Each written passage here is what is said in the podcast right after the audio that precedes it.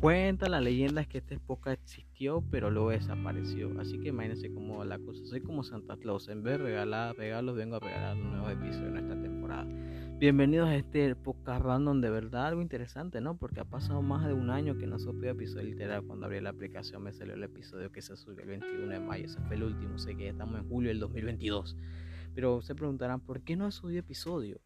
Y yo diré porque he tenido un par de detalles con mis sponsors, con mis patrocinadores y todo esto, que son el Soundtrack y Lechetlin, que me dijeron, papá, papá, tienes que subir episodios, si no te quitamos tu, plata y todo esto. Yo dije, papá, me quitaron mi descuento en la mayor por no subir vaina acá, así que imagínense cómo va la cosa. Pero estamos de vuelta, que es lo importante. Vamos a una nueva temporada, nuevos temas. Yo dije que el 2021 ha pasado muchas cosas. Nos metieron como 7 o 8 vacunas, nuevas variantes, de verdad, entre muchas cosas. Pero 2022 ha venido con un poquito interesante. Y venimos con nuevos temas y nuevos invitados que tendré que ponerme de acuerdo para volver a estar acá. Entonces, pero estamos de vuelta, ¿no? ¿Cómo ha estado su semana? De verdad, si su semana ha estado estresada, pero feliz o feliz o estresada, verdad, te mando un abrazo de buenas vibras. A mí he estado tranquilo, cuido con todo este tema de los tranques, las protestas, el Sundar protestando, los maestros protestando, los camioneros protestando, cerrando calles, Netflix protestando, pero perdieron su escritorio, o sea, ya está, tal, los perros Netflix, pero ajá, está a nivel los bosques, pero es tema que podemos hablar por ahí también.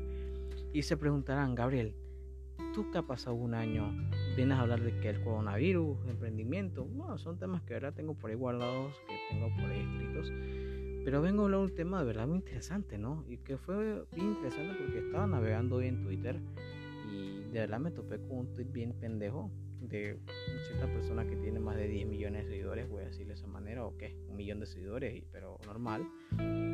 Y yo me puse a pensar, en Panamá existe la era de la desinformación. Y yo dije, bueno, sí existe. Claro que existe y en nuestro entorno, claro. Existen las redes sociales, existen Twitter, Instagram, WhatsApp, la nueva moda TikTok. Yo tengo TikTok, así que imagínense.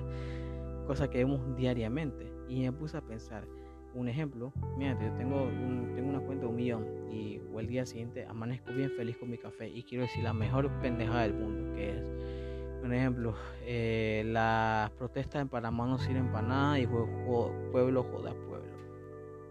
Aquí lo que va a suceder, dos escenarios, la gente se va a dividir en dos bandos, la gente que me va a hacer caso porque me sigue, porque está en ese un millón de seguidores y la gente que literal me va a querer cancelar y me va a comenzar a hacer memes y voy a hacer tendencia en todas las redes sociales.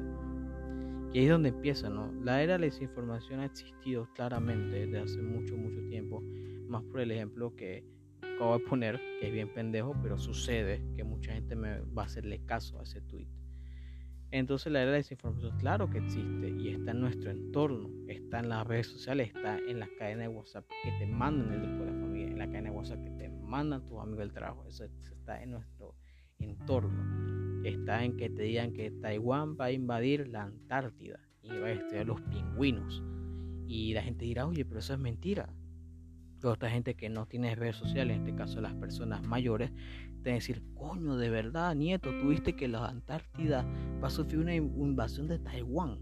Y, te mandan un video del el, gato riéndose, el gato Tom riéndose y poniendo los pingüinos, un, montón de vainas y así se va, así se va la desinformación. Y lo que de verdad me puso a ver el tweet de hoy fue un tema que de verdad es que es súper importante contra una comparación bien pendeja. Y es donde me puse a pensar, de verdad que aquí en Panamá, o más por las personas que nosotros seguimos, no deberíamos como que darle ese poder a esas personas. En este caso, compartir esa mera pendejada que vi hoy. Y lo veo de esta manera porque, como el ejemplo que puse al principio, a la persona, la gente se va a poner a pensar como que, wow, de verdad esta persona, ¿quién es? ¿Y por qué tú estás diciendo eso? Y yo dije, no, yo no soy nadie, pero tengo un millón de seguidores va a ser mi argumento válido que yo tengo. Y al momento nosotros lo que hemos que tener cuidado porque las redes sociales son una herramienta, claro que buena, porque puedes compartir todos tus estados, bueno, memes, huevazones, tu foto con tu novia, con tu novio, lo que sea, tu pareja. Y al mismo tiempo puede ser algo malo porque compartir la pendejada, como el ejemplo que acabo de decir en antes, es de verdad desastrosa. Porque tú te das cuenta del nivel que uno va siguiendo a las personas, ¿no? Y el poder que le damos al momento de dar ese tipo de, energía, ¿no? O digamos en este caso energía no, sino como que ese tipo de, permiso para poder decir que bueno voy a voy a compartir tu sabiduría máxima el ejemplo que acabo de dar en mis redes sociales la gente dice que verga esto está mal loco y lo veo de esta manera porque la era la desinformación vive nuestro entorno está en nuestro entorno como he dicho pero hay que como que no abrazarla tanto porque al momento de abrazarlo nosotros mismos nos jodemos no porque van a decir ¿dónde tú sacaste ese argumento? pero yo dije ah de la persona de seguidores ese es mi argumento pero ¿quién es? no es científico, pero tiene un millón de seguidores. ese es mi válido argumento que tú vas a dar ante una vaina que de verdad que es totalmente errónea y pendeja. las redes sociales son una herramienta buena, pero hay que saber manejarla, ¿no? Puede ser una herramienta buena para algunos, una herramienta buena para otros. Pero la, vivimos una era de la, de verdad que las redes sociales ha sido el boom en todo, pero también está la otra parte, que es la era de la desinformación, que ha sido el boom para todos, porque te dan las noticias falsas y todo esto. Pero al fin y al cabo, por lo más que uno tenga que hacer es no prestarle mucha atención y seguir adelante, ¿verdad? Las redes sociales, como he dicho, es nuestro entorno hoy en día y de verdad tenerlos hoy en día ha sido como la maravilla, ¿no? Pero ha sido la maravilla para otras personas que de verdad usan esto para joder a otras demás.